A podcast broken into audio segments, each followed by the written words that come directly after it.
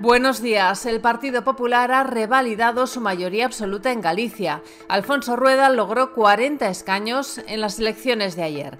Además, les contamos que el mes que viene el precio de la luz marcará mínimos en España y que Santander está reorganizando su cúpula directiva.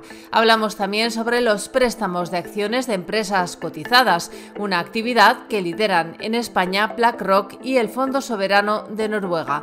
Y nos preguntamos hasta dónde puede llegar la actual fase alcista de la bolsa. Galicia le mandó un mensaje a España hoy sin ninguna duda también. El mensaje es que aquí no queremos chantajes, ni hacerlos ni estar sometidos. Alfonso Rueda seguirá al frente de la Junta después de que consiguiera ayer revalidar la mayoría absoluta del Partido Popular en Galicia. Los populares lograron 40 escaños y se produjeron dos hechos históricos.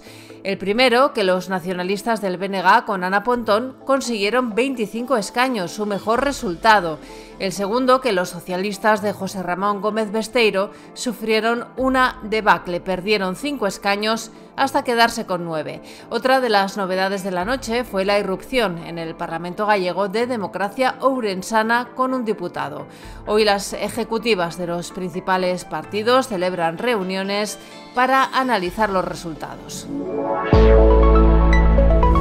Las grandes empresas suministradoras de electricidad, Endesa, Iberdrola, Naturgy, Repsol, Total Energies y decenas de comercializadoras más pequeñas afrontan un marzo convulso. Los precios de la luz en España marcarán mínimos de hace década y media. Así se desprende de los contratos de compraventa anticipada que se están cerrando durante febrero en el mercado mayorista o pool. Los precios a los que se están firmando esos contratos están por debajo de los 40 euros por megavatio. Los expertos apuntan a que los precios podrían caer incluso hasta los 35 euros. Son cifras que no se veían desde 2009 y 2010, en plena crisis del ladrillo en España. Santander afronta otra ola de cambios en su cúpula directiva, coincidiendo con la reorganización iniciada para poner en marcha sus nuevos negocios globales, banca comercial, consumo, banca de inversión, pagos y gestión de activos, banca privada y seguros. Javier Sanfélix, Ezequiel Safir y Antonio Román, directivos históricos, todos ellos, han anunciado su salida del grupo en apenas un mes. Estas bajas se suman a la batería de movimientos que ha sufrido el organigrama del banco en los últimos dos años por distintos factores.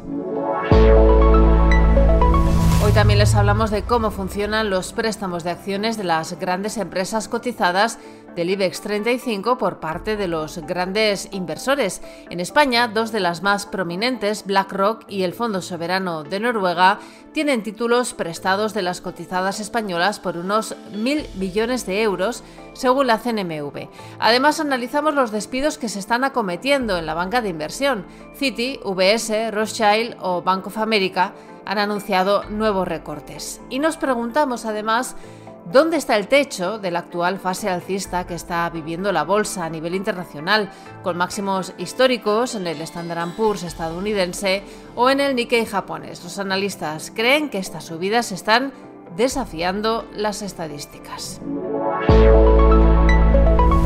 El ministro de Presidencia, Justicia y Relaciones con las Cortes, Félix Bolaños, y el vicesecretario de Acción Institucional del Partido Popular, Esteban González Pons, se van a reunir de nuevo con el comisario europeo de Justicia, Didier Reinders, para abordar la renovación y reforma del Consejo General del Poder Judicial. Además, el rey Felipe VI y el presidente del gobierno, Pedro Sánchez, reciben al ministro chino de Exteriores, Wang Yi, que se encuentra de visita oficial en España. Y en la bolsa, el IBEX 35 comienza la semana en los 9.886 puntos.